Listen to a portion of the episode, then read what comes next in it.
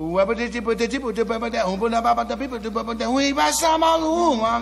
love jazz. Pela curiosidade, pela novidade. Une conception musicale unique au jazz. Feel the jazz music in a different way. Quelque chose qui n'a pas encore été joué. Freedom. Et nana. Et nana. Jazz and. 22 heures passées de quelques secondes. Bienvenue si vous venez de nous rejoindre. C'est Jazz Co sur Radio Campus Paris 93.9 et également sur le www.radiocampusparis.org. Ne cherchez pas ailleurs, tout est ici. Si vous avez envie de ce que j'appellerais, mais on en parlera plus en détail tout à l'heure, une sorte de groove un peu rugueux, ça s'appelle Free Flow and Fly on a ça. Si vous avez envie d'entendre un petit jeune qui débute et qui s'appelle Egberto Gismonti, eh bien, comme par hasard, on a aussi. Si vous êtes un peu nostalgique d'un grand pianiste des années 50 qui s'appellerait, par exemple, tiens, au hasard, Oscar Peterson, eh bien, on a une réédition d'Oscar Peterson. Et si vous êtes un peu nostalgique, encore une fois, mais cette fois-ci du jazz d'outre-Manche avec un certain Mike Westbrook, on a également tout ça. Ce sera à partir de 23 heures. Mais parlons du présent, puisque si vous aimez les grands pianistes noirs américains qui ont joué avec par exemple Albert Ayler, Booker Ervin et qui ont fait les belles heures du free jazz en France dans les années 70, eh ben dites-moi c'est étrange mais on a aussi, il s'appelle Bobby Few, nous l'avons rencontré il y a quelques semaines et nous avons posé nos micros et nous nous sommes entretenus avec lui. C'est une interview que nous vous proposons d'écouter immédiatement le grand Bobby Few sur Radio Campus Paris dans Jazz Co.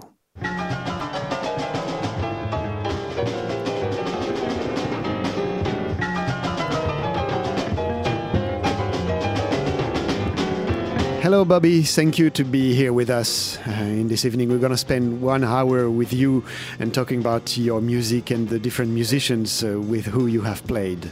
All right. Thank you for the invitation. Very kind of you. Yeah. C'est gen- gentil.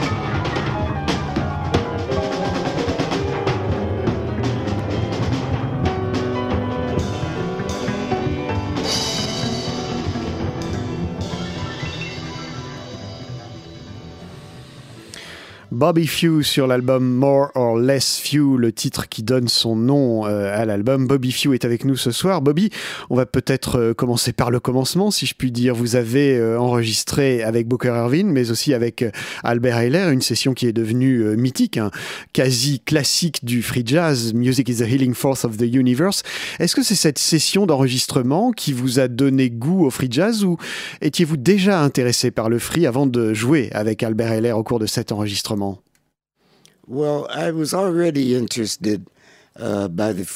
En fait, j'étais déjà intéressé par le uh, free jazz. Before Albert Ayler, Avant Albert Ayler, je uh, jouais avec Frank Wright. Uh, Frank et moi, nous jouions et enregistrions ce qu'ils appelaient le free jazz. Avec Albert Cleveland.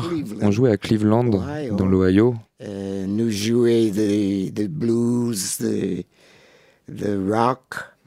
Euh, nous jouer pour le striptease, pour le cabaret. And later, Albert started playing the, Et plus uh, tard, Albert jazz. a commencé à jouer le free jazz. On dit souvent que vous étiez ami avec Albert Ayler, c'est vrai? Yes, it is true. Uh, c'est une vérité. Oui, c'est la vérité. Uh, nous, uh, we grew up together, as it is. Uh, went to the uh, to the to the same. Uh, Nous avons grandi ensemble same neighborhood, dans le même quartier. And uh, Albert and I used to play baseball. Avec Albert, nous jouions du baseball, with his brother uh, Don Don Howler. mais aussi avec son And, frère uh, Dom. So Et, yes, yes, we et oui, we uh, have a long relationship nous together. avons eu une longue amitié ensemble. À propos d'Albert Ayler et de sa mort mystérieuse, on a beaucoup glosé sur sa personnalité. On a dit qu'il était dépressif, qu'il avait eu une vie assez difficile. Vous qui l'avez bien connu, est-ce que vous pourriez établir la vérité ou tout au moins nous parler de sa personnalité? Yes, I can tell the truth. Uh, he was a Oui, je very peux vous dire la vibrant vérité. Il était quelqu'un de très vibrant et très calme, very serious et très music. sérieux Uh, concernant sa musique. uh, Albert uh, never was a violent person. Uh, Albert he's n'a jamais always été une personne violente. less happy and Il smiling. était toujours Uh, plus ou moins joyeux et souriant. Comment est-il mort? C'est un mystère, même pour moi. Personne ne semble savoir ce qu'il s'est passé. C'était très triste. Ce jour-là, je jouais Et comme nous avons appris ce soir la mort d'Albert, nous avons dû arrêter le concert car nous ne pouvions pas continuer à So, jouer après une nouvelle aussi triste. know what happened and Donc je ne sais vraiment pas ce qui s'est Just, passé ni pourquoi, It's too bad. c'est juste trop triste. Mm. It's a sad loss, an Yes. loss for the for the music. It's quite a, a sad loss.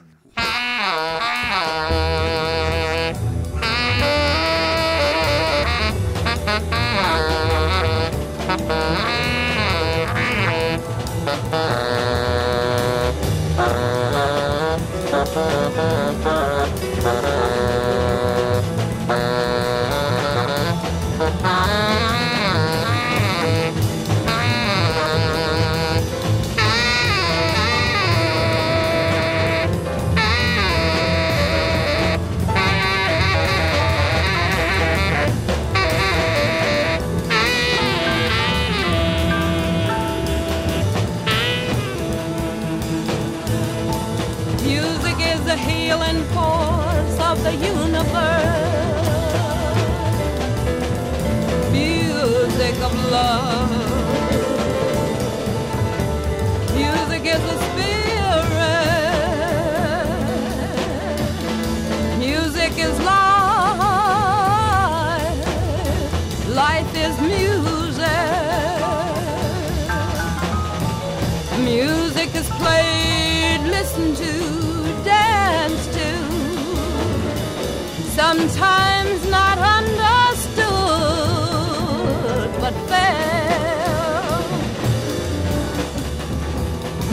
causes all bad vibrations to fade away. It makes one wants to love instead of hate. It puts the mind in a healthy state of thought.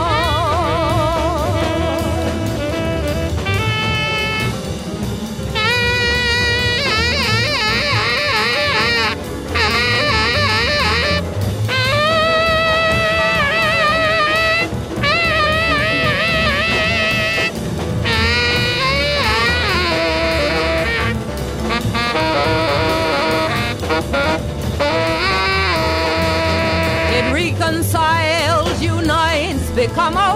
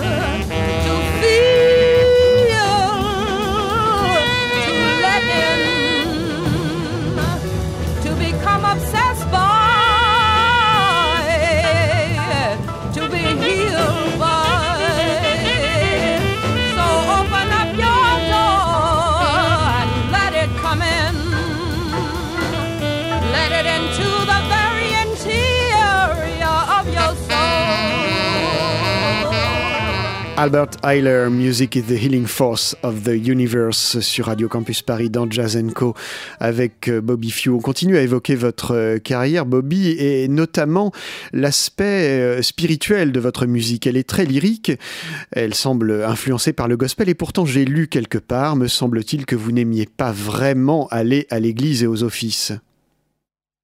Yes, it's true. I didn't like to go to church. Uh, Oui, c'est vrai. Je- n'aimais pas aller à l'église. called Sunday school. Ma mère m'emmenait dans ce qu'on Uh, appelait les cours du dimanche. Dès qu'elle partait, to euh, je traversais la rue and have a pour aller au café, boire un coca, manger une glace avec les um, filles. Uh, Mais the le- um, gospel Le gospel classique a. a eu une influence uh, sur moi car j'écoutais euh, tout le temps de la musique spirituelle. uh, Ma famille était très uh, spirituelle where et il leur euh, arrivait même de chanter de nombreuses fois du gospel. Uh, Et j'ai donc été euh, familiarisé euh, par ce biais, through the church, but uh, pas vraiment par l'église, radio, mais uh, par la radio, through records les disques, uh, uh, et through my mom and dad. grâce à ma mère et mon père. Donc est-ce qu'on peut dire du coup que votre musique était davantage influencée euh, par euh, l'énergie, par le côté vibrant euh, du, du gospel et de la musique spirituelle que par son arrière-fond, par son socle strictement religieux? Exactly.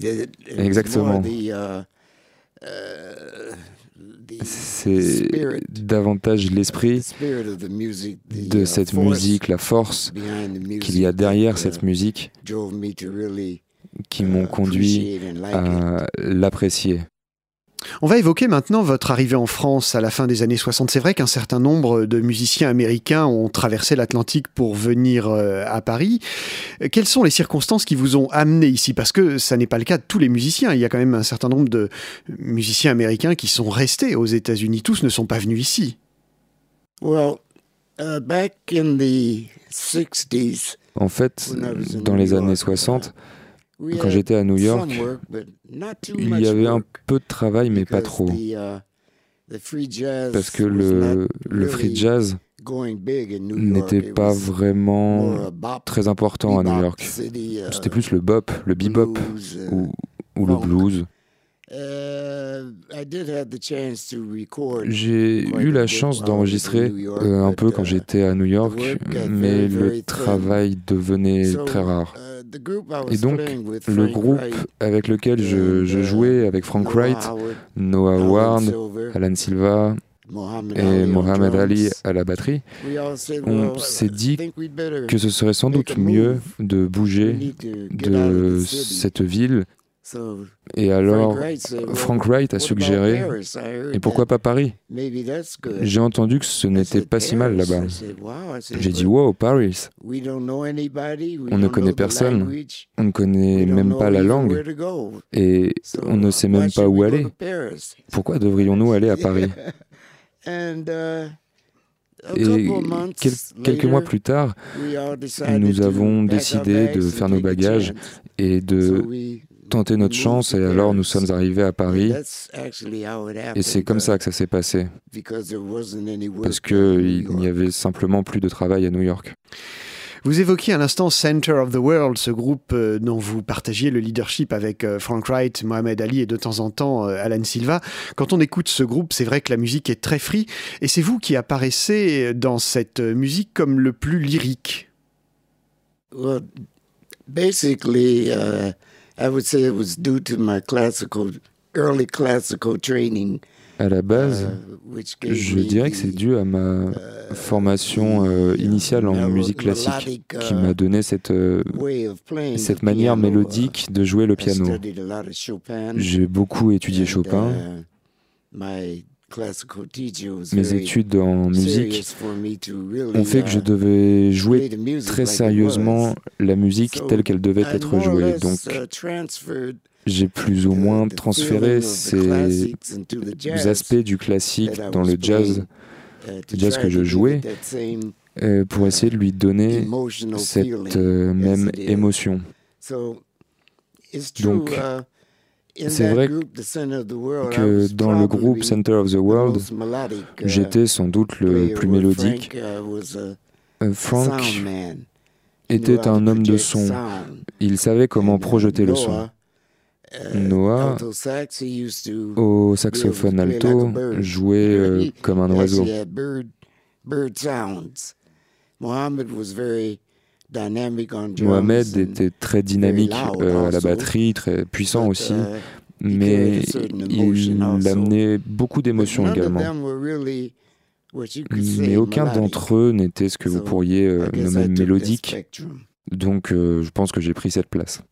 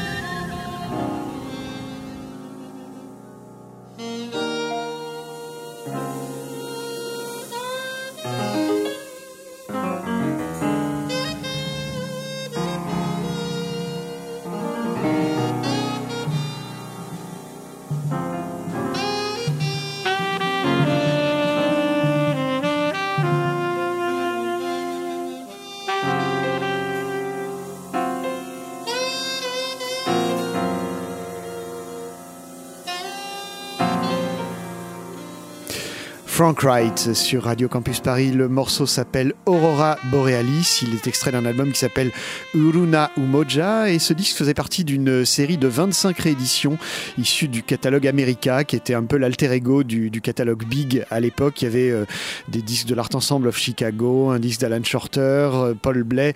Mais je crois malheureusement que cette série est une série limitée et c'est qu'on ne trouve plus ça qu'en occasion et souvent à des prix relativement élevés. Bobby, puisqu'on est euh, toujours dans cette époque, est-ce que vous pourriez nous parler du Paris des années 70, de l'ambiance des concerts et surtout du centre culturel américain, puisque tout cela avait l'air assez fabuleux.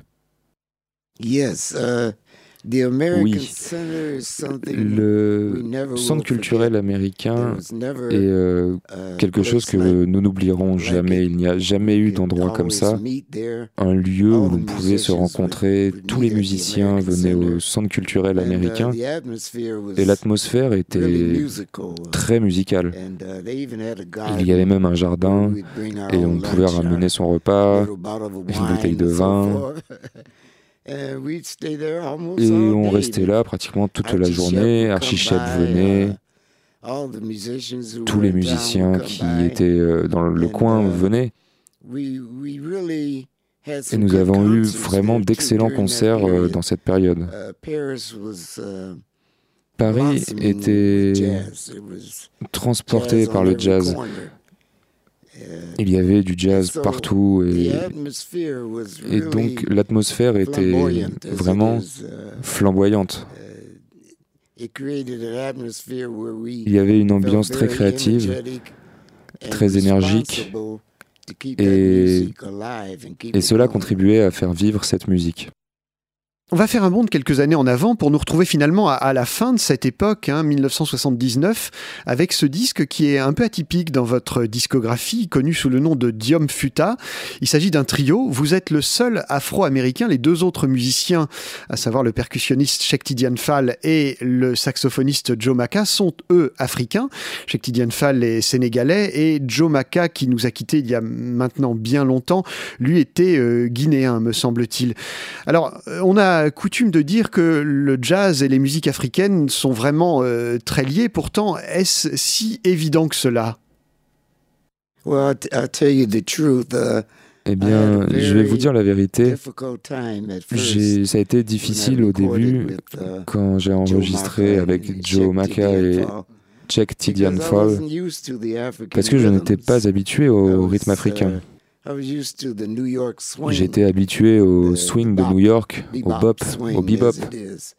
um, uh, J'ai dû euh, vraiment apprendre comment learn how that these rhythms were going. ces rythmes s'articulaient The parce que c'est vrai que les rythmes uh, du jazz viennent uh, de, viennent de l'Afrique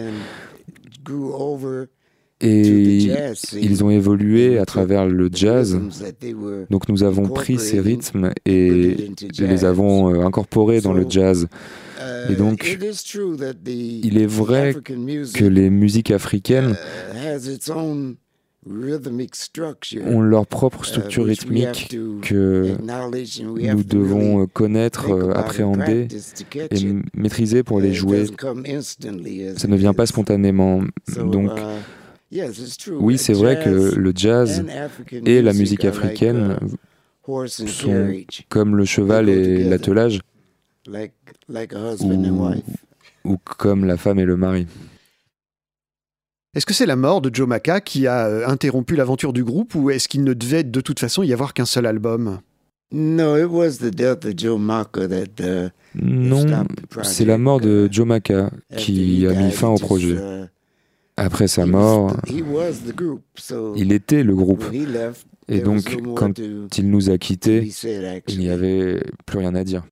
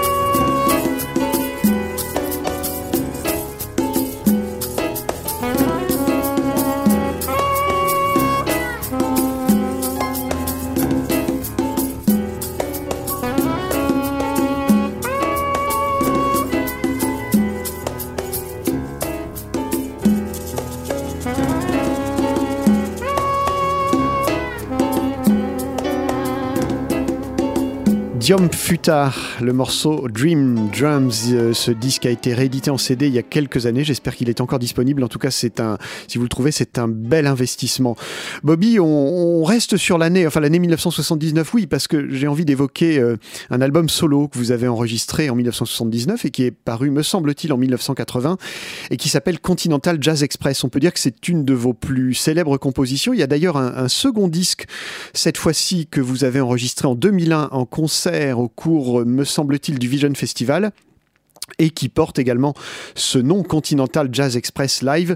On peut dire que c'est un de vos standards. C'est vraiment une composition magnifique qui euh, est inspirée comme ça par le, mouvement du train.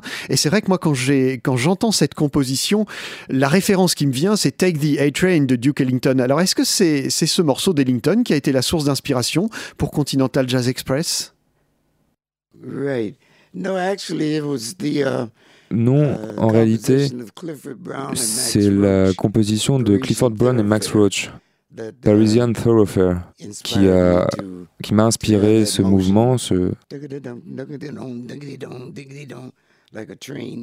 Comme un train qui va de plus en plus vite. Et en fait, I just recently listened to that j'ai récemment réécouté ce disque et je n'arrivais pas à croire ce que je faisais à l'époque. Uh. J'avais Uh, tellement d'énergie, c'était fantastic. fantastique. And it was because of that motion Et c'était grâce à cette uh, idée the du mouvement du that train I was able to, um, que j'ai pu jouer véritablement et explorer cette idée d'un train qui va de plus en plus vite et ne s'arrête jamais. Vous dites que vous aviez beaucoup d'énergie à cette époque-là, mais est-ce que c'était vous qui aviez beaucoup d'énergie ou est-ce que c'était la composition qui en contenait tant qu'elle vous en donnait finalement de l'énergie? Wow. Waouh, good vous êtes un bon Uh, intervieweur. I would say uh, both. Je dirais les deux. Both. uh, the, the, the composition Le- la composition m'a donné cette inspiration, c'est vrai. Mais je devais avoir de l'énergie pour euh, l'investir. Donc en fait, ça dépend des jours. Il y a des jours où vous n'avez tout simplement pas l'énergie et d'autres jours où vous en avez. Je dois juste lutter pour trouver l'énergie.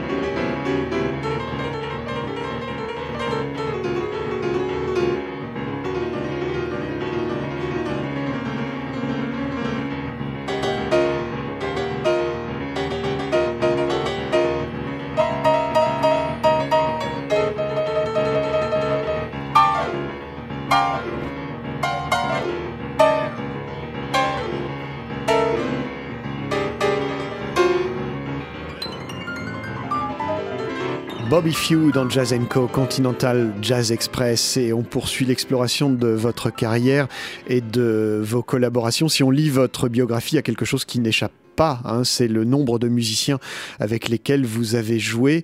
Euh, vous avez notamment passé plus d'une dizaine d'années avec Steve Lacey, dont la musique est, est très particulière.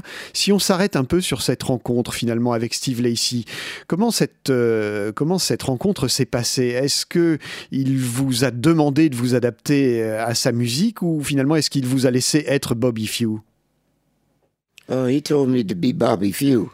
Il m'a demandé d'être Bobby Few, et en fait, c'est la raison pour laquelle il m'a choisi. Il m'avait entendu euh, quelques années auparavant, quand je jouais avec Frank Wright, et il m'avait contacté et m'avait dit Mec, j'aimerais bien que tu fasses partie de mon groupe. Tu es juste celui dont j'ai besoin. Mais je lui ai dit, euh, je ne peux pas. Je joue avec Frank en ce moment. Et c'est ainsi, Steve. Je crois qu'il a attendu environ 10 ans. Et finalement, quand Frank est mort, il m'a à nouveau contacté pour jouer avec lui. Et je lui ai dit, OK, je suis prêt. Il ne m'a jamais... En fait, sa musique était très différente de ce que j'étais habitué à jouer. Les thèmes, il n'y avait pas vraiment de structure, de changement d'accord. Et j'ai dû mettre en œuvre rigoureusement mon imagination et utiliser mes connaissances musicales pour euh, interpréter et jouer sa musique. Steve a reconnu que j'avais cette euh, capacité et il n'a jamais essayé de m'influencer pour euh, changer mon style parce que son style était mon style et mon style était son style. Vous avez aussi joué avec David Murray, avec Noah Howard et beaucoup d'autres musiciens. Avez-vous toujours eu euh, un sentiment de proximité avec euh, les musiciens avec lesquels vous avez joué ou y a-t-il eu des rencontres qui ont été plus difficiles? Oh yes, yes, yes. Uh, with David Murray, Avec David uh, Murray, I didn't have any je n'ai any pas eu euh, de problème. Uh, C'est surtout avec la musique de Steve Lacy uh, que ça a été plus difficile, parce qu'elle était tellement différente. Je n'étais pas habitué à ce style.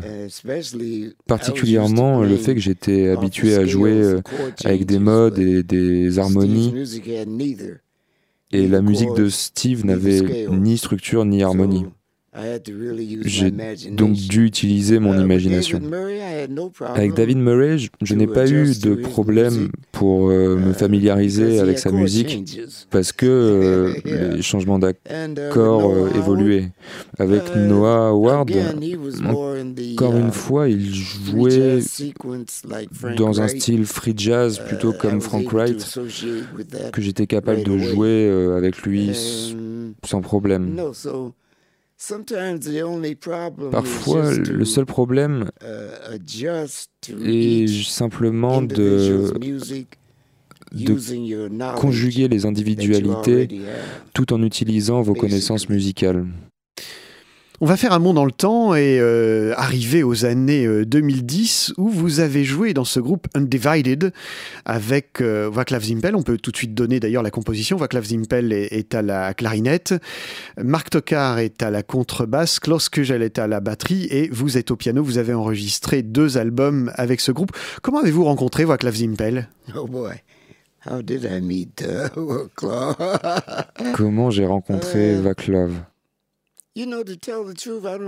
Pour dire la vérité, euh, je, ne sais plus. uh, Je m'en souviens vraiment plus. I don't. I think he called. Je He crois qu'il found m'a me, uh, appelé kind of way, and he called me. et il m'a trouvé d'une manière ou uh, d'une autre et il "Well, m'a appelé et j'ai dit oui, Vaclav." j'aimerais bien jouer avec he toi, was Vaclav. Il était very très sympa, très jeune et a very good et musician c'était surtout un très bon musicien. Uh. Sa musique était vraiment superbe et euh, contenait des changements d'accords plus ou moins précis qui uh, m'ont permis de m'adapter. he le disque qu'il a enregistré euh, à propos de la mort du Christ, The Passion, vous pouvez y ressentir euh, réellement euh, à travers chaque segment, à travers chaque morceau, l'agonie que le Christ est en train de traverser. Il y a un moment où le batteur utilise ses baquettes comme, comme s'il clouait comme des baguettes de torture. Donc, j'ai vraiment euh, beaucoup apprécié. C'est l'un des meilleurs groupes avec lesquels j'ai joué, et avec Perry Robinson aussi. Les racines musicales de Waclav Zimpel sont quand même assez ancrées dans euh, la tradition européenne ou même d'Asie centrale. Il est par exemple influencé euh, par le klezmer. Donc c'est un, profil qui est assez loin des musiciens euh, américains avec lesquels vous avez souvent eu l'habitude de jouer. Est-ce que vous aviez déjà rencontré quelqu'un au profil aussi atypique? Hmm. Again, a very interesting question. Encore une fois, une question très euh, intéressante. Hmm. La seule autre personne à qui je pourrais penser, je crois qu'encore une fois, ce serait Albert Eiler qui avait euh, ce background singulier, mais avec Vaclav, il n'y a eu aucun problème euh, malgré son, son talent? européen. Non, ça n'a pas posé de problème du tout. Donc finalement, on peut dire que certains aspects de la musique d'Albert Eiler se retrouvent, s'incarnent à nouveau dans la musique de Vaclav Zimpel? C'est vrai, oui. Albert jouait même de la cornemuse uh, avec ses, uh, ses accents irlandais dans son jeu. Donc, euh, uh. donc on est reparti.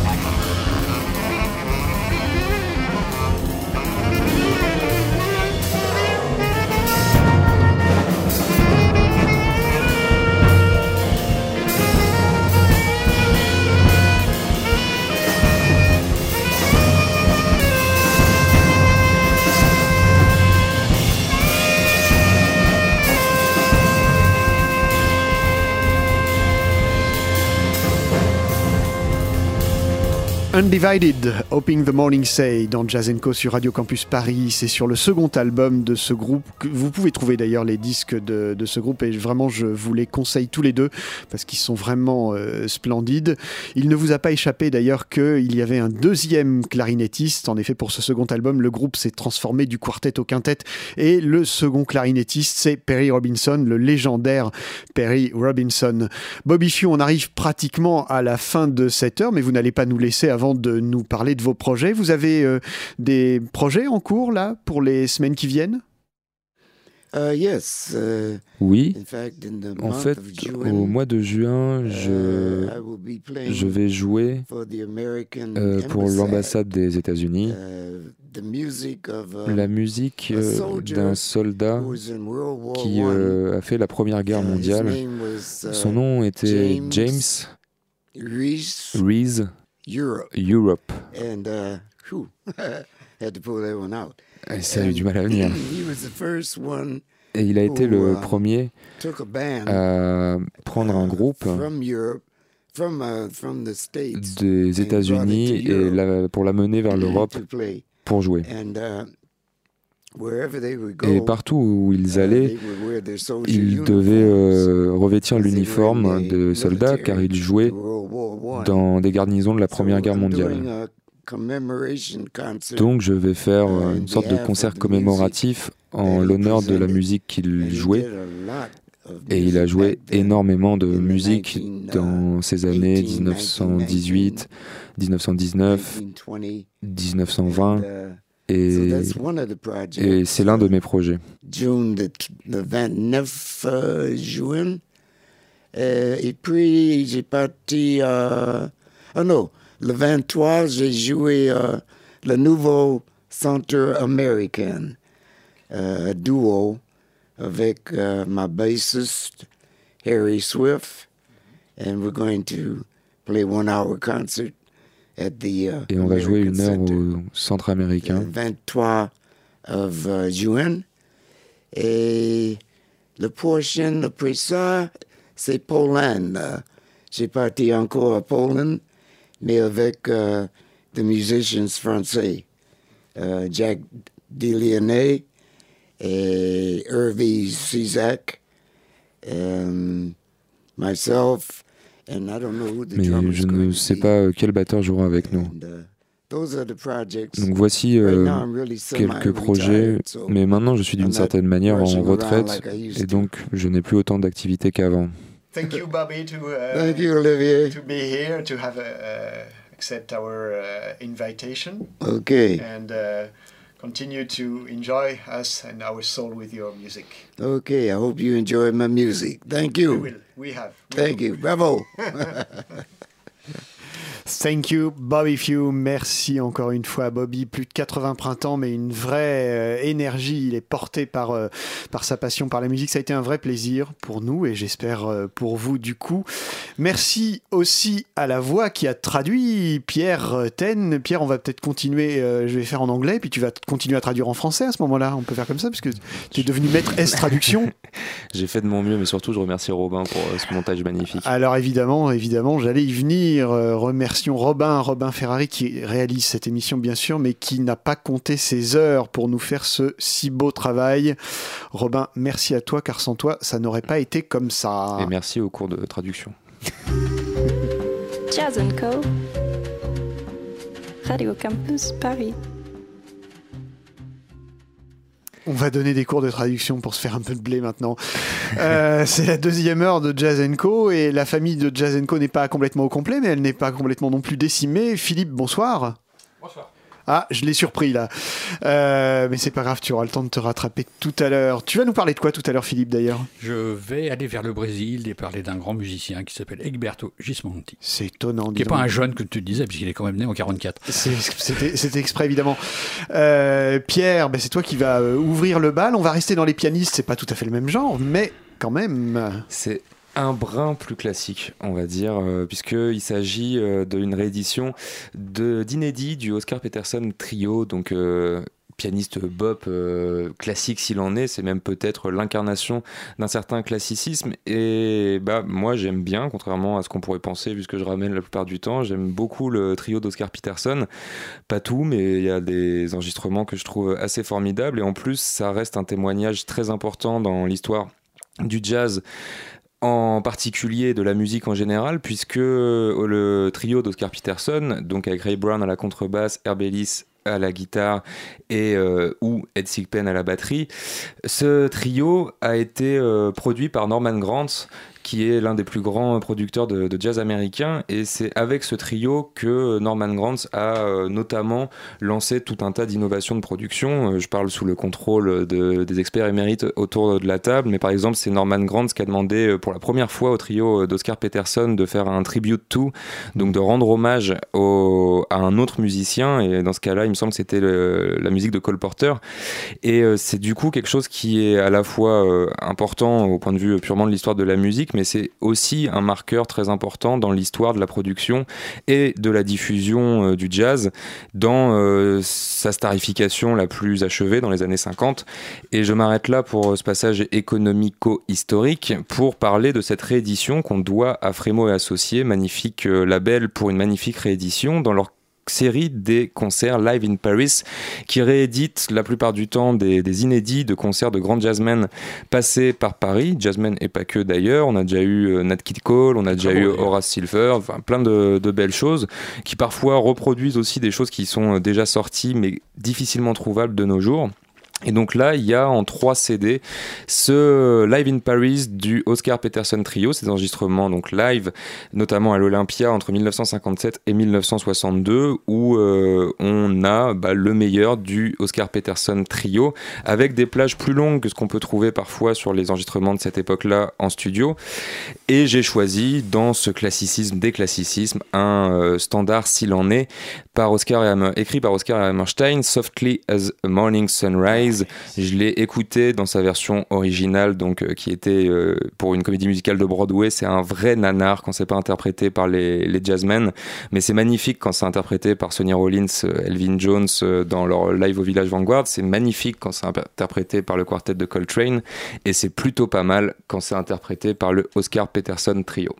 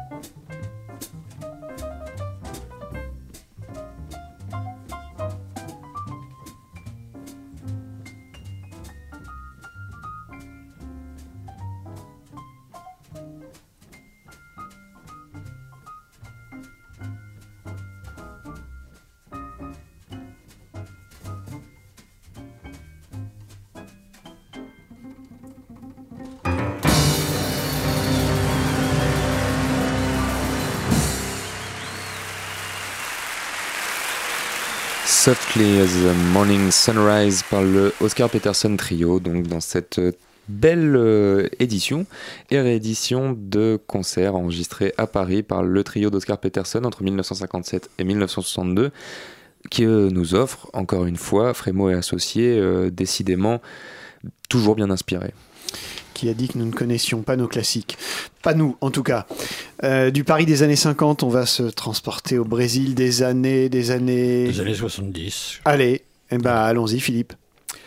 Je vais vous parler euh, d'Egberto Gismonti. La musique instrumentale au Brésil est moins valorisée qu'en Europe. C'est pourquoi le multi-instrumentiste Egberto Gismonti, qui joue des claviers divers, piano acoustique, guitare 6, 8, 10, 12 et 14 cordes, kalimba, ocarina, etc., né en 1944, a mené en parallèle deux discographies. Il y a une discographie brésilienne sur le label Imai Odeon et une discographie européenne sur le label munichois ECM. Le nom complet à la brésilienne d'Egberto Gismonti est Egberto Amin Gismonti. Et il aime dire que lorsqu'il négocie ses contrats, il le fait sous le nom libanais d'Amin et que sa parole artistique l'est sous le nom italien de Gismonti. Gismonti est un créatif impérieux, un peu autoritaire, sûr de sa valeur. Il faut pas le répéter, mais entre eux, ses musiciens le surnomment Ego Berto. On va écouter une première chanson qui est une bossa nova où il rend en fait euh, un, hommage à Juan Gilberto. Il chante, et c'est relativement rare d'écouter Egberto chanter.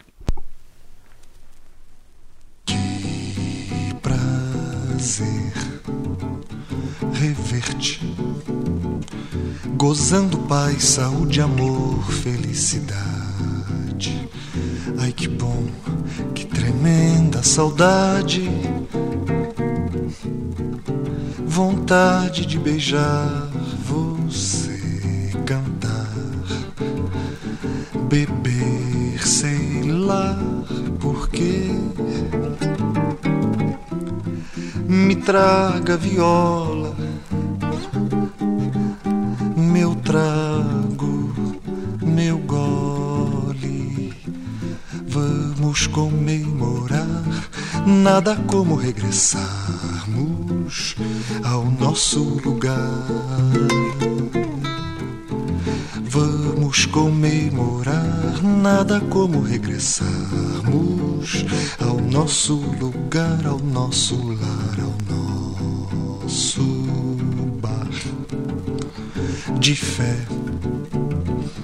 Ver os amigos, abraçá-los e chorar de emoção lhes contar boas novas, novas, até lavar meu coração do pó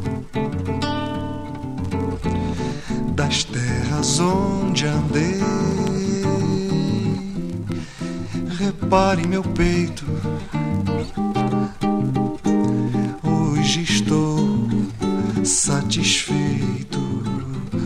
Cheguei, graças a Deus.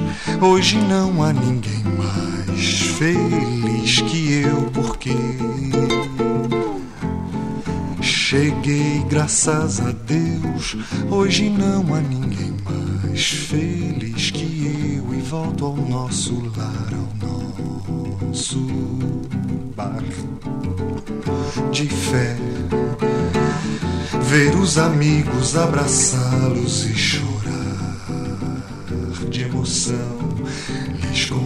boas novas, novas até lavar meu coração do pó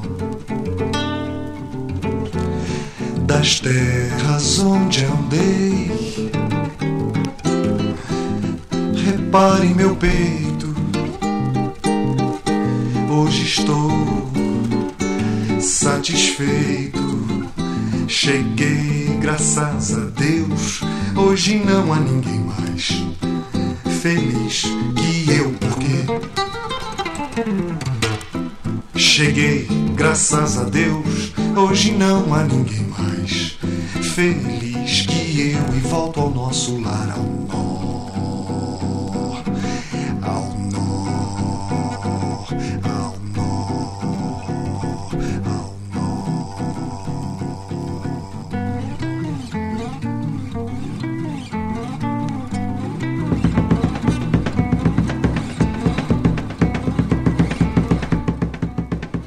on enchaîne carrément sur la, la plage suivante. J'ai voulu jouer un petit peu à Martin, c'est-à-dire que le disque en question, qui est un vinyle brésilien, qui s'appelle No Caipira, je ne l'ai jamais vu distribué en France. Donc il fallait en profiter. Le, texte était du parolier Paulo César Pignon, qui est un des très très grands la musique brésilienne. Moins intuitif, moins ludique, moins festif, moins terrien que son concurrent, ou vécu comme tel par les deux artistes, euh, concurrent Hermeto Pasquale, Gismonti, lui, est plus érudit, plus intellectuel, plus aventureux dans l'écriture, plus homme de synthèse entre la musique populaire et la musique savante de facture classique. En notre époque, on pourrait dire qu'il suit un peu le chemin de Villa-Lobos. Chez ECM, il a enregistré de beaux albums avec le percussionniste Nana Vasconcelos, et je vous recommande euh, leur premier album qu'ils enregistrent ensemble, dans sa Cabezas, qui a été enregistré en 76. Et à la même époque, il avait enregistré un disque qui s'appelle Soldo Melodia, c'est-à-dire Le Soleil de Midi, où il a fait la connaissance du jeune Garbarek, de Colin Walcott et de Ralph Turner. Il retrouvera Garbarek en 81 dans l'album Magico. Le contrebassiste américain Charlie Haddon, toujours friand d'expériences nouvelles, les rejoindra. Ils avaient d'ailleurs fait un concert à Paris. Euh, je ne sais pas comment je me suis débrouillé, mais à la fin du concert, je me suis retrouvé dans les vannes avec les musiciens et tout le long des Champs-Élysées, euh, Charlie Haddon disait My Tyrant, My Tyrant, ça me faisait beaucoup rire. J'ai choisi de puiser dans le second album de ce trio, l'album qui s'appelle le Folk Song, le thème Sego Alderado. Gismonti y fait montre de ses qualités de guitariste.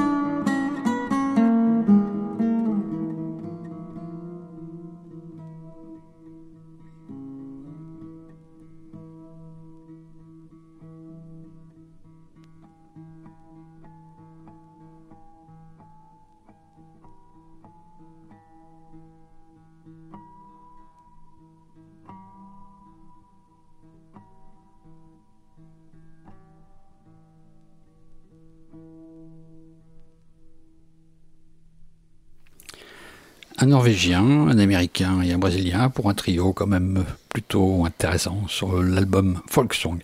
Lors d'une conversation privée du début des années 80, Egberto m'avait démontré le respect qu'il portait à Manfred Escher et il insistait sur la qualité du son des productions UCM que lui trouvait très chouette. L'album Symphonate du début des années 80 encore, paru également chez ECM, présente le quartet Academia des Dances, le quartet brésilien pourrait-on dire, de Gismonti. Il est composé de Mauro Seniz à la flûte, au saxo alto et au sax soprano, de Zeka Assumpção à la basse et de Néné aux percussions et à la batterie. Néné est un batteur du sud du Brésil. Il a été longtemps le compagnon de route de Hermeto Pascoal et il avait accompagné aussi assez longtemps la chanteuse Elis Regina. Et Néné avait vécu un temps à Paris. Le titre que nous allons écouter, L'or. S'il veut bien partir.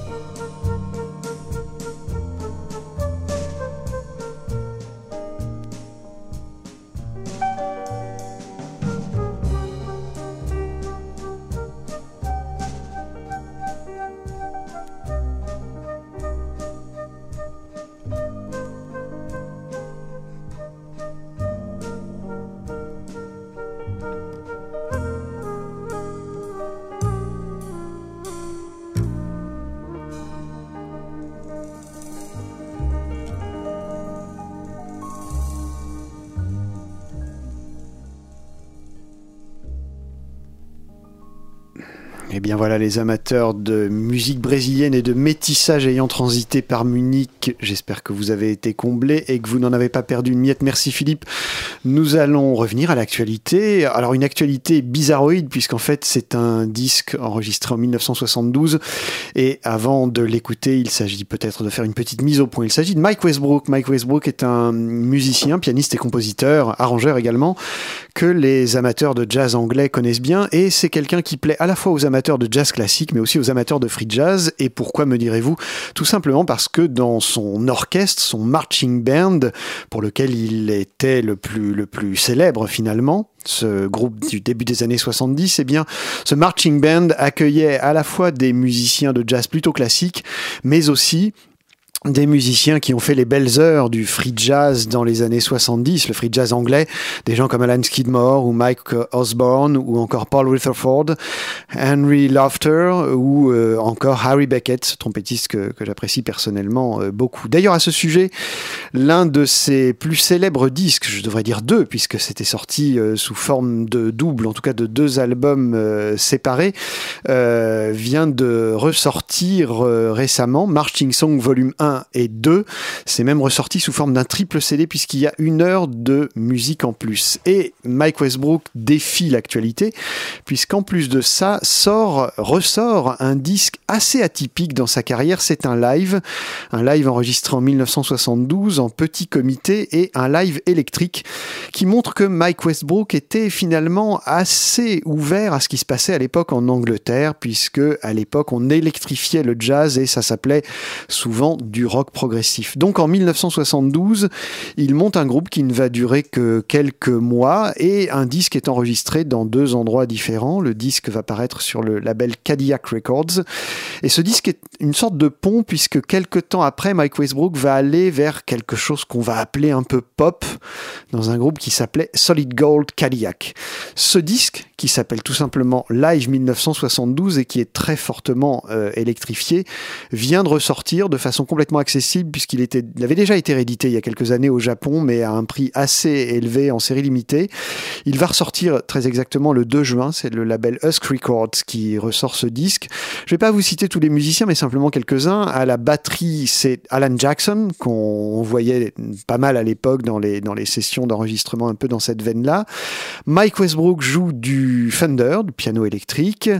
Il y a à la guitare électrique un certain Gary Boyle, et quand je vous parlais tout à l'heure de rock progressif, bah Gary Boyle, c'est lui qui va fonder Isotope, un des groupes de, du mouvement Canterbury, peut-être pas le plus connu, sans doute le moins progressif et le plus jazz rock, mais quand même. Et puis c'est George Kahn qui est au saxophone. Alors sur ce morceau, le saxophone n'est pas amplifié, mais à certains moments de l'album, le saxophone est amplifié et on a franchement du mal à faire la différence entre la guitare électrique et le saxophone. On va écouter un morceau qui clôt l'album et qui s'appelle Metropolis 9. À l'origine sur le LP, le morceau s'appelait Hyde Park Song et vous allez pouvoir entendre que Mike Westbrook joue un motif complètement répétitif, son piano électrique a des allures de basse électrique.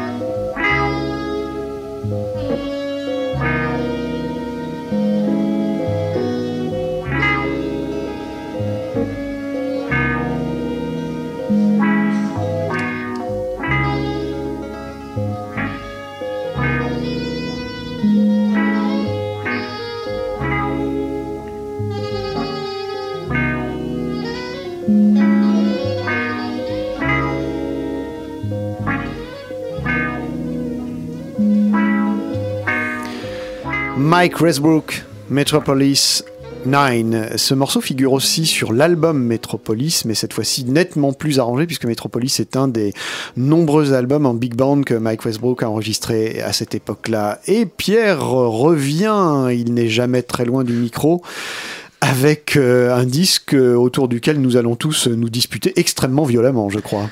C'est euh, effectivement l'idée. Euh, ça faisait longtemps qu'on n'avait pas fait de débat dans Jazz Co sur Radio Campus Paris 93.9 et euh, bon là on est en comité restreint, mais j'ai on m'a envoyé cet album qui m'a d'abord interloqué puisqu'il y a marqué Free Flow and Fly sur la pochette.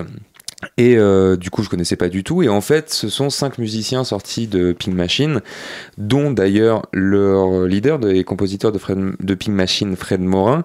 Mais là, le leader, c'est le trompettiste Andrew Crocker, trompettiste euh, américain installé depuis euh, bien longtemps maintenant à Paris et qui là se lance dans un projet personnel qui mêle énormément de choses, ce qui parfois augure du très bon, parfois augure du très mal. Donc, je me suis dit que c'était une matière à débat intéressante et notamment il mêle la voix et la trompette euh, dans une sorte de, euh, de, mélange où on retrouve beaucoup de, free, beaucoup euh, de, rythme afro, beaucoup de groove, ce qui n'est pas très étonnant pour un trompettiste qui a fait ses armes dans pas mal de scènes. Il a joué notamment, je pense, avec le Jim Murple Memorial, il me semble, donc sur des scènes plutôt reggae caribéennes, bien groove. Et pour dire tout l'ensemble du quintet, on retrouve Jean-Michel Coucher au saxophone, Raphaël Chouab à la contrebasse et Raphaël Corner à la batterie. Et je vais euh, en rester là pour cette présentation générale. On va écouter tout de suite l'introduction et le premier titre euh, qui fait donc suite à l'introduction Art Makes Space de ce Free Flow and Fly dont l'album s'appelle Offerings, euh, qui me semble être assez caractéristique de pas mal de choses qui caractérisent donc bien sûr cet album. C'est donc Art Makes Space suite à l'introduction par le quintet Free Flow and Fly d'Andrew Crocker.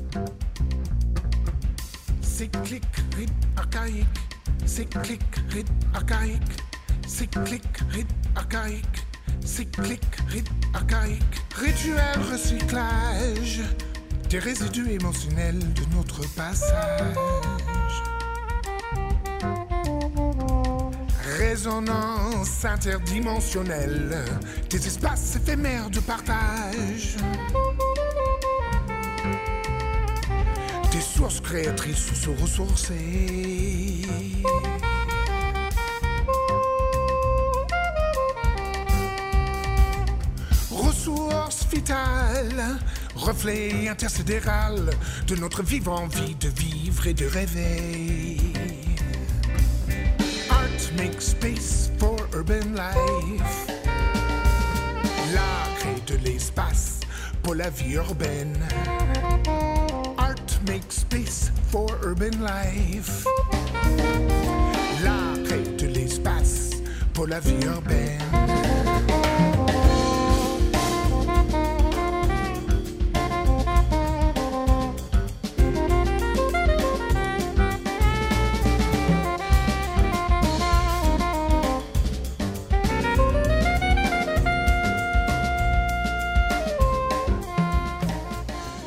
Toujours à l'écoute d'Art Make Space, le deuxième titre de cet album Offerings par le quintet Free Flow and Fly d'Andrew Crocker, trompettiste et ici vocaliste également et, parolier puisque ce sont ses textes. On n'aime pas trop à Jazz Co parler sur les musiciens mais il faut bien qu'on ait le temps de parler quand même puisque c'est un débat. Et donc euh, qui veut ouvrir les hostilités après cette euh, introduction? Alors, Quand j'ai reçu le disque, je me suis demandé, Pierre il m'a encore dégoté quoi? Et puis j'avoue que ça a été une très très belle surprise parce que j'ai eu envie d'écouter le disque tout du long euh, sans problème. Et je me suis dit que le titre Free Flow Fly euh, donnait bien la philosophie qui sous-tend euh, l'esthétique de, de, ce disque. Il y a, on parle de liberté dans, dans, dans le monde urbain. J'ai trouvé que c'était de sacrés musiciens. Euh, qui avait l'histoire du jazz euh, moderne dans l'oreille. Ça m'a fait penser à des moments, je ne sais pas si vous serez d'accord, à l'Art Ensemble de Chicago, quand il des unissons de, de, de cuivre. Euh, avec pas mal de, de blues euh, au pluriel, d'ailleurs il le dit hein, dans, dans, un des textes. Il y a un petit côté rock alternatif aussi, à mon sens. Euh, et puis à certains moments, alors c'est peut-être complètement idiot, mais j'ai eu l'impression qu'Arthur H était dans le disque, euh, dans la manière de chanter, dans la manière euh, de dire les choses. Moi, plus qu'Arthur H, j'ai plutôt vu des échos de toute une scène de chansons alternatives très ouvertes ouais. des années 70. Quand tu parlais de l'art ensemble, c'est pas tellement au point de vue esthétique, mais plus dans, dans l'esprit, dans le traitement du texte. Mmh. Ça m'a plus fait penser à, à, des choses de Colette Mani, de Brigitte Fontaine, Brigitte Fontaine, de tout, mmh. tout tout ce truc là qui existe plus trop en fait et euh, j'ai eu plaisir à trouver euh, cet esprit là une sorte de c'est ce que ça m'a suggéré. Enfin je sais pas si Olivier euh, t'adhère un peu à ce qu'on dit mais bah, moi j'ai toujours l'habitude quand je, je, reçois un disque que ce soit par toi Pierre ou par quelqu'un d'autre de, de, ne rien lire sur la pochette. C'est à dire j'y vais sans, sans savoir qui sont les musiciens pour ne pas être influencé en fait. Mm. et c'est souvent assez intéressant. Alors je craque j'arrive pas à le faire sur tout l'album en fait. Au bout de quand même au bout de, de cinq titres je me dis qui, qui joue? Et là l'intro m'a fait penser dans le, le, le, jeu, les arrangements du saxophone et de la trompette, ça m'a fait penser à, à, du Thomas Tanko des années 70, c'est-à-dire quelque chose qui n'était pas free, mmh. mais qui en même temps était un peu rugueux. De, alors ce qui est plutôt sympathique en tout cas moi j'aime bien quand les choses sont un peu rugueuses comme ça. Et euh, c'est un peu ça. Il y a une espèce de superposition euh, le, le, le, le, chanteur je ne sais pas son nom d'ailleurs. Andrew Crocker ah c'est lui qui chante. D'accord mm. ok. Euh, bon alors effectivement on, on voit ses, ses, origines. Il a il a il a une, une, voix un peu un peu rocailleuse un peu blues. On, on voit d'où il vient hein. et en même temps il y a donc un peu soul en même temps. Et il y a des rythmes un peu groove mais il y a des arrangements qui sont un peu rugueux. C'est pour ça, effectivement, quand, quand Philippe a, a parlé de l'Art Ensemble of Chicago, c'est pas tant dans le côté free de l'Art Ensemble, mais, mais c'est ouais, c'est dans les arrangements. Il y a cette sorte de superposition euh, permanente où on n'est jamais, on est, c'est pas du tout free, hein, on n'est pas dans le free, on n'est pas non plus jamais dans le groove complètement. On est un peu dans, dans tout ça en on fait. est dans le rock alternatif, c'est un beau, ouais. un beau mélange. Mmh. Et c'est plutôt réussi d'ailleurs, c'est un, un, mélange qui réussit parce que l'équilibre est maintenu finalement. Euh, et voilà, non, c'est voilà, moi j'ai plutôt bien aimé. Je trouve que c'est c'est assez différent de, de l'environnement Pink Machine finalement, hein, quand même. Ah, toi qui connais, connais bien ça. Alors, moi j'ai adoré le sax. Oui, donc Jean-Michel Couchet euh, au saxophone, soprano, alto. Euh, et ce qu'on disait hors micro, euh, c'est un saxophoniste qui gagne vraiment à être connu, puisqu'il est peu connu du grand public, mais un peu plus de pas mal de musiciens. Et c'est vrai que ouais, c'est vraiment un, super musicien. Et en fait, c'est assez intéressant ce que vous dites, puisque c'est vrai que bon, moi je connais beaucoup cet univers-là, Sweet Pig Machine. Et d'ailleurs, c'est produit, euh, je ne dis pas de bêtises, non, c'est euh, produit dans le cadre euh, de Pig Machine et de, de toute cette troupe-là. Et, euh, et, il se trouve euh, que euh, les musiciens qui sont réunis ici ont tous ces univers-là. Donc Jean-Michel Couchet qui a joué avec Ricky Ford, qui lui-même a joué avec Mingus. Et la section rythmique est assez étonnante, hein, avec Raphaël Schwab, Raphaël Corner, Raphaël Corner, et puis Fred Morin, il apporte quelque chose. Hein. Ouais, ouais, et, rien. Ce que je trouve intéressant aussi, c'est que cet album a une ambiance live en fait. Mmh. Ouais, Ouais, il y a toute cette énergie-là. Euh, moi, c'est vrai que plus que le free, euh, effectivement, contrairement à ce que je disais dans la présentation, euh, c'est peut-être plus une recherche d'énergie qu'on retrouve dans beaucoup d'enregistrements de free. Donc, c'est pour ça qu'on a cité l'art ensemble, que c'est venu aussi ah, rapidement. Temps, je parlais d'Arthur H, mais ça m'a fait penser à certains trucs de Jack Bruce. Ouais. Alors il a tellement fait de choses, Jack Bruce, c'est le problème. Mais euh, ouais, moi j'ai bien aimé l'énergie. La, la, la, production ne, ne trahit pas, c'est pas surproduit en fait. Hein. Et euh, moi je me dis, j'aimerais bien les entendre sur scène. Est-ce que le groupe va tourner euh? Alors je n'ai pas cette information-là qu'on pourra mettre sur le podcast de Jazz Co sur le site de Radio Campus Paris. Et bien mes chers camarades, je pense qu'il va falloir qu'on écoute un deuxième titre de cet album qui du coup fait l'unanimité. Je crois qu'on peut le dire. Dirt euh, Naked Dances. Et donc on va écouter euh, la chanson euh, chouchou un peu de Philippe et j'avoue que de ma, pour ma part aussi Dirt Naked Dances qui est en fait la fin d'une longue suite qui s'appelle Offering Suite donc du titre de l'album et, et bah, il me semble que ça vous a sans doute convaincu de jeter un coup d'oreille sur ce premier album de Free Flow and Fly, donc le quintet de Andrew Crocker, qui euh, a conquis Jazenko et je suis persuadé conquérera un grand nombre des auditrices et auditeurs de cette émission. Et on écoute donc Dirt Naked Dance.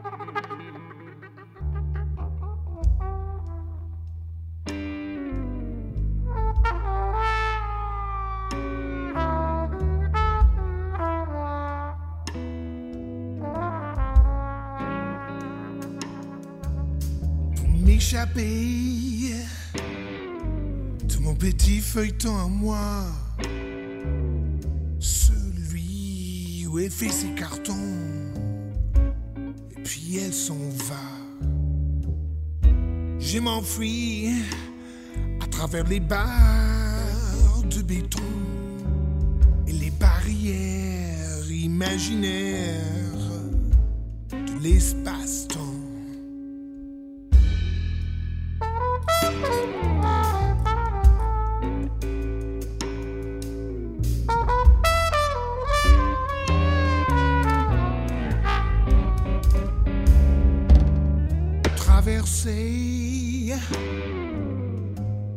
Les futurs passés, la longue souffrance de la douce France gravée dans les pavés. caresser ses cicatrices fait encore mal. Mais je ferme les yeux et les siècles s'étirent dans un chuchotement subliminal.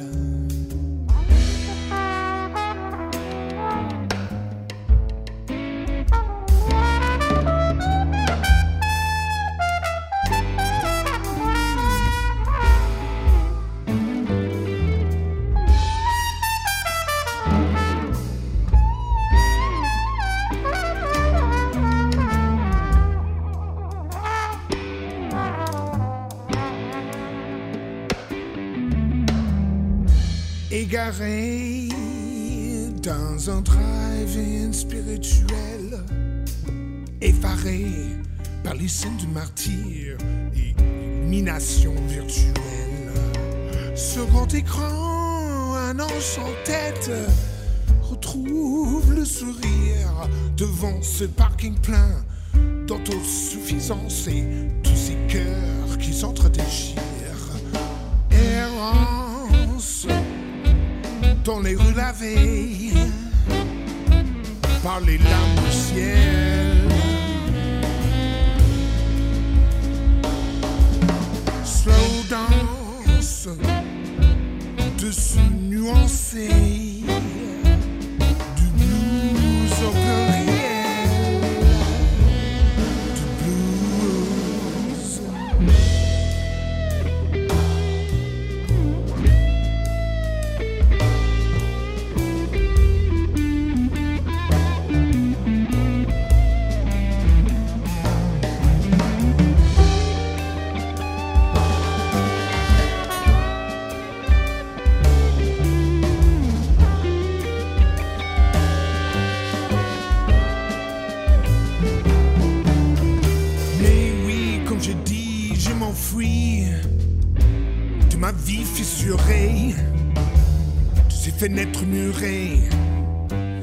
ces vieux graves défigurés.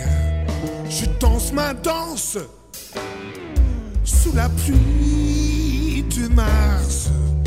Je me rends, ouais, je rends les armes. C'est enfin fini cette farce.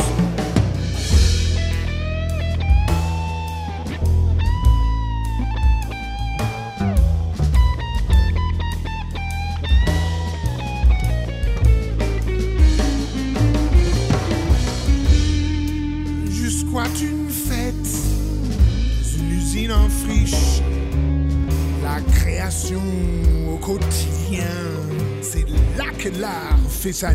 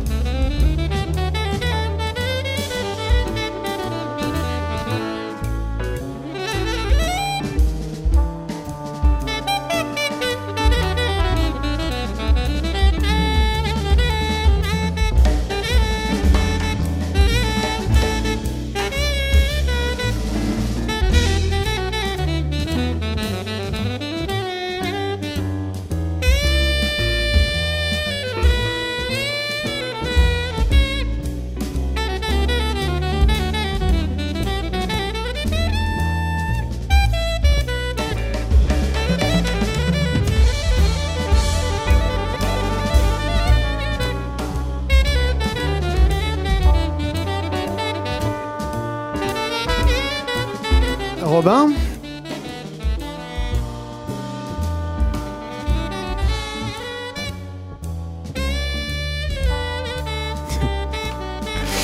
Ben, vous savez comment il s'appelle maintenant Il s'appelle Robin Ferrari et je vais pas l'oublier du coup puisque vous avez entendu son prénom. C'est Robin qui réalisait cette émission. Euh, voilà. Merci Philippe, merci Pierre, merci Bobby Few également. Flow and Fly pour se quitter. On vous souhaite une très très bonne nuit à l'écoute de Radio Campus Paris et nous sommes de retour dans 15 jours.